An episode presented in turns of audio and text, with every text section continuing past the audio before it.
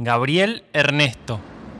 Hay un animal salvaje en sus bosques, dijo el artista Cunningham, mientras lo llevaban a la estación. Era la única observación que había hecho durante el trayecto, pero como Banchele había hablado sin parar, el silencio de su compañero no había sido notorio. Un zorro extraviado dos y unas cuantas comadrejas de la región. Nada más formidable que eso. Dijo Banchele. El artista no dijo nada. ¿Qué quería decir con animal salvaje? Le dijo Banchele más tarde, cuando estaban en el andén. Nada, mi imaginación. Aquí está el tren. Dijo Cunningham. Esa tarde, Banchele salió a dar uno de sus frecuentes paseos por su boscosa propiedad. Tenía una garza disecada en su estudio y sabía los nombres de un gran número de flores salvajes, de modo que su tía tenía tal vez alguna justificación para describirlo como un gran naturalista. En todo caso, era un gran andarín. Tenía la costumbre de tomar nota mental de todo lo que veía durante esos paseos, no tanto para ayudar a la ciencia contemporánea como para disponer de temas de conversación más tarde. Cuando las campanillas azules comenzaban a florecer, él se encargaba de informar a todo el mundo de ese hecho. La época del año hubiera podido advertir a sus oyentes de la probabilidad de que esto ocurriera, pero por lo menos pensaba que él les estaba siendo absolutamente franco. Sin embargo, lo que vio Banchele esa tarde en particular era algo muy lejano de su experiencia corriente. En una saliente de piedra lisa sobre un pozo profundo, en el claro de un bosquecillo de robles, un muchacho de unos 16 años estaba echado secándose deliciosamente los miembros bronceados al sol. Tenía el pelo mojado, partido por una zambullida reciente y pegado a la cabeza, y sus ojos castaños claros, tan claros que tenían casi un brillo atigrado. Se dirigía a Banchele con cierta tensión perezosa. Era una aparición inesperada y Banchele se encontró envuelto en el desusado proceso de pensar antes de hablar. ¿De dónde en el mundo podía provenir ese muchacho de aspecto salvaje? A la esposa del molinero se le había perdido un chico hacía unos dos meses. Se suponía que se lo había llevado la corriente que movía el molino, pero aquel era un bebé y no un muchacho crecido como este. ¿Qué estás haciendo ahí? Le preguntó. Obviamente, tomando sol. Replicó el muchacho. ¿Dónde vives? Aquí, en estos bosques. No puedes vivir en los bosques. Dijo Banchele. Son unos bosques muy bonitos. Dijo el muchacho con cierto tono condescendiente en la voz. ¿Pero dónde duermes en la noche? No duermo de noche, es cuando estoy más ocupado. Banchele empezó a tener el irritante sentimiento de estar lidiando un problema que lo eludía. ¿De qué te alimentas? Preguntó. Carne. mm. Dijo el muchacho y pronunció la palabra con una lenta delicia como si estuviera saboreándola. ¡Carne! ¿Qué carne? Ya que le interesa, conejos, perdices, liebres, aves de corral, corderitos recién nacidos y niños cuando consigo alguno. En general, están encerrados con llave por la noche, cuando yo hago la mayor parte de la cacería. Hace ya dos meses que no pruebo carne de niño. Haciendo caso omiso de la irritante naturaleza de la última frase, Banchele trató de llevar al muchacho al tema de la posible caza furtiva. Estás hablando por tu sombrero cuando mencionas lo de alimentarse con liebres. Por el aspecto del muchacho, no era un símil muy afortunado. Las liebres de nuestras colinas no son fáciles de cazar. Por la noche, yo cazo en cuatro patas. Fue la respuesta más o menos enigmática. Supongo que lo que dices es que cazas con un perro. Aventuró Banchele. El muchacho se dio vuelta lentamente sobre la espalda y se rió con una extraña risa baja, que tenía algo agradable de broma y algo desagradable de gruñido. No creo que ningún perro tuviera muchas ganas de andar conmigo, especialmente por la noche. Banchel empezó a sentir que ese muchacho de ojos y hablar extraño Tenía algo pavoroso. No puedo permitirle permanecer en estos bosques. Declaró en tono autoritario. Creo que usted preferiría tenerme aquí y no en su casa. Dijo el joven. La perspectiva de ese animal desnudo y el salvaje en la casa ordenada y perfecta de Banchele evidentemente era alarmante. Si no te vas, tendré que obligarte. Dijo Banchele. El muchacho se vio como un rayo. Se zambulló en el pozo y en un momento ya había recorrido con su cuerpo mojado y brillante la mitad de la distancia de la otra orilla hasta el lugar donde estaba Banchele. En una nutria, al movimiento no hubiera sido nada especial. En un muchacho, a Banchele le pareció suficientemente sobrecogedor. Se resbaló al hacer un movimiento involuntario para retroceder y se encontró casi postrado en la orilla húmeda, con aquellos ojos atigrados, no muy lejos de los suyos. Casi instintivamente se llevó la mano a la garganta. El muchacho volvió a reírse, con una risa en la que el gruñido había hecho desaparecer casi toda la alegría, y luego, con otro de sus movimientos asombrosamente rápidos, desapareció, corriendo hacia un tupido macizo de hierbas y helechos. ¡Qué animal salvaje tan raro! Dijo Banchele mientras se ponía de pie, y luego se acordó de la observación de Cunningham. Hay un animal salvaje en sus bosques.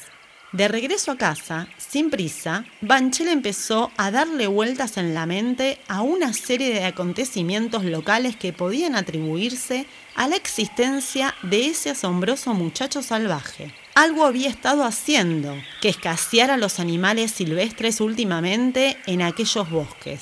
Las gallinas desaparecían de las granjas. Las liebres ya casi no se encontraban y le habían llegado noticias de corderos a los que se habían llevado de sus rebaños en las colinas.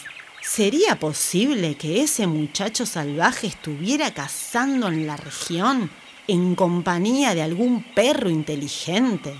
El muchacho había hablado de cazar en cuatro patas durante la noche, pero también había insinuado que a ningún perro le gustaría acercársele, especialmente de noche.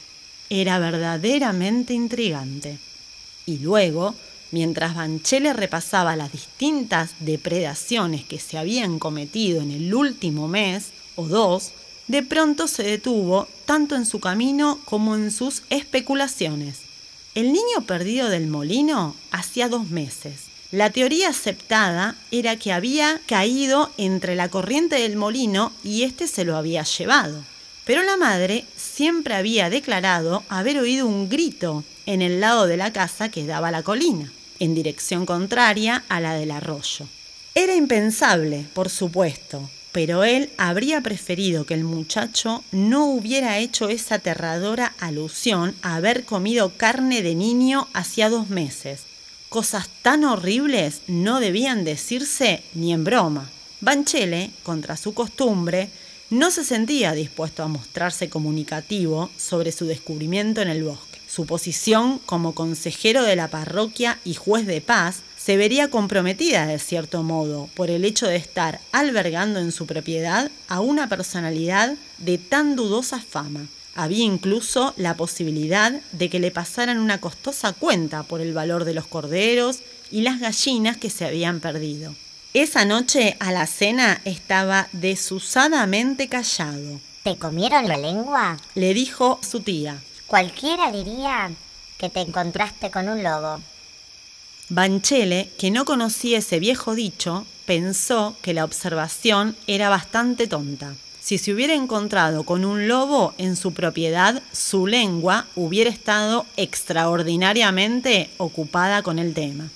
Al día siguiente, al desayuno, Banchele se daba cuenta de que su desazón por el episodio del día anterior no había desaparecido del todo y resolvió tomar el tren hasta la población vecina, buscar a Cunningham y enterarse de qué era lo que realmente había visto, obligándole a hablar con insistencia acerca de un animal salvaje en sus bosques.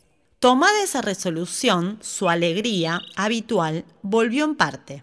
y empezó a musitar una pequeña melodía mientras se dirigía al estudio a fumarse su cigarrillo de costumbre.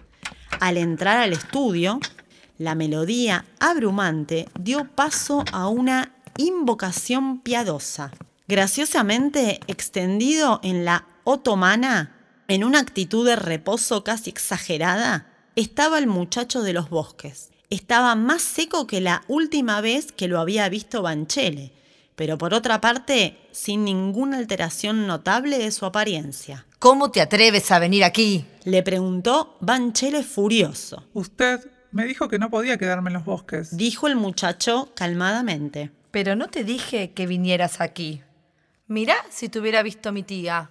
Y con la intención de minimizar semejante catástrofe, Banchele apresuradamente cubrió todo lo posible a su no bienvenido visitante bajo los pliegues del periódico de la mañana. En ese momento, la tía entró en la habitación. Este es un pobre muchacho que ha perdido su camino y perdido la memoria. No sabe quién es ni en dónde vive. Explicó Banchele desesperadamente, mirando atemorizado a la cara del vagabundo para saber si agregaba la franqueza inoportuna a sus otras propensiones salvajes. La señorita Banchele estaba enormemente interesada. Tal vez tenga alguna marca en la ropa interior. Sugirió. Parece haber perdido eso también. Dijo Banchele, dándole tironcitos nerviosos al diario de la mañana para mantenerlos en su lugar. Un niño desnudo y sin hogar le atraía tanto a la señorita Banchele como un gatito perdido o un perrito sin dueño. Tenemos que hacer todo lo que podamos por él. Decidió, y en poquísimo tiempo, un mensajero despachó a la parroquia, en donde había un joven paje, había regresado con un juego de ropa y los accesorios necesarios como camisa, cuello, zapato, etc. Vestido, limpio y arreglado. El muchacho no había perdido nada de su expresión aterradora a los ojos de Banchele, pero su tía lo encontraba encantador. Debemos llamarlo de algún modo mientras averiguamos quién es realmente dijo ella. Gabriel Ernesto, me parece. Son nombres apropiados y simpáticos. Banchele estaba de acuerdo, pero en su interior dudaba sobre si se los estaría poniendo un muchacho apropiado y simpático. Sus recelos no disminuyeron por el hecho de que su manso y viejo perro de cacería se había escapado de la casa apenas llegó el muchacho y seguía tiritando y ladrando obstinadamente en el otro lado del huerto, mientras que el canario, usualmente tan activo vocalmente como el propio Banchele, se había encerrado en su mutismo de píos aterrador. Más que nunca se resolvió a consultar a Cunningham sin pérdida de tiempo. Mientras él se dirigía a la estación, su tía hacía los arreglos para que Gabriel Ernesto la ayudara a divertir a los niños de la escuela dominical esa tarde en el té. Al principio, Cunningham no estaba de acuerdo a mostrarse comunicativo. Mi madre murió de una enfermedad cerebral, explicó. De manera que usted comprenderá por qué me niego a confiarle a nadie cualquier cosa de naturaleza fantástica e imposible que haya visto o pensado que he visto. ¿Pero qué fue lo que vio? Insistió Banchele. Lo que creí ver fue algo tan fuera de lo común que nadie en su sano juicio le daría crédito como algo realmente sucedido. Yo estaba la última tarde que estuve con usted, medio escondido entre los arbustos, de la entrada del huerto, viendo la puesta del sol. De pronto, me di cuenta de la presencia de un muchacho desnudo.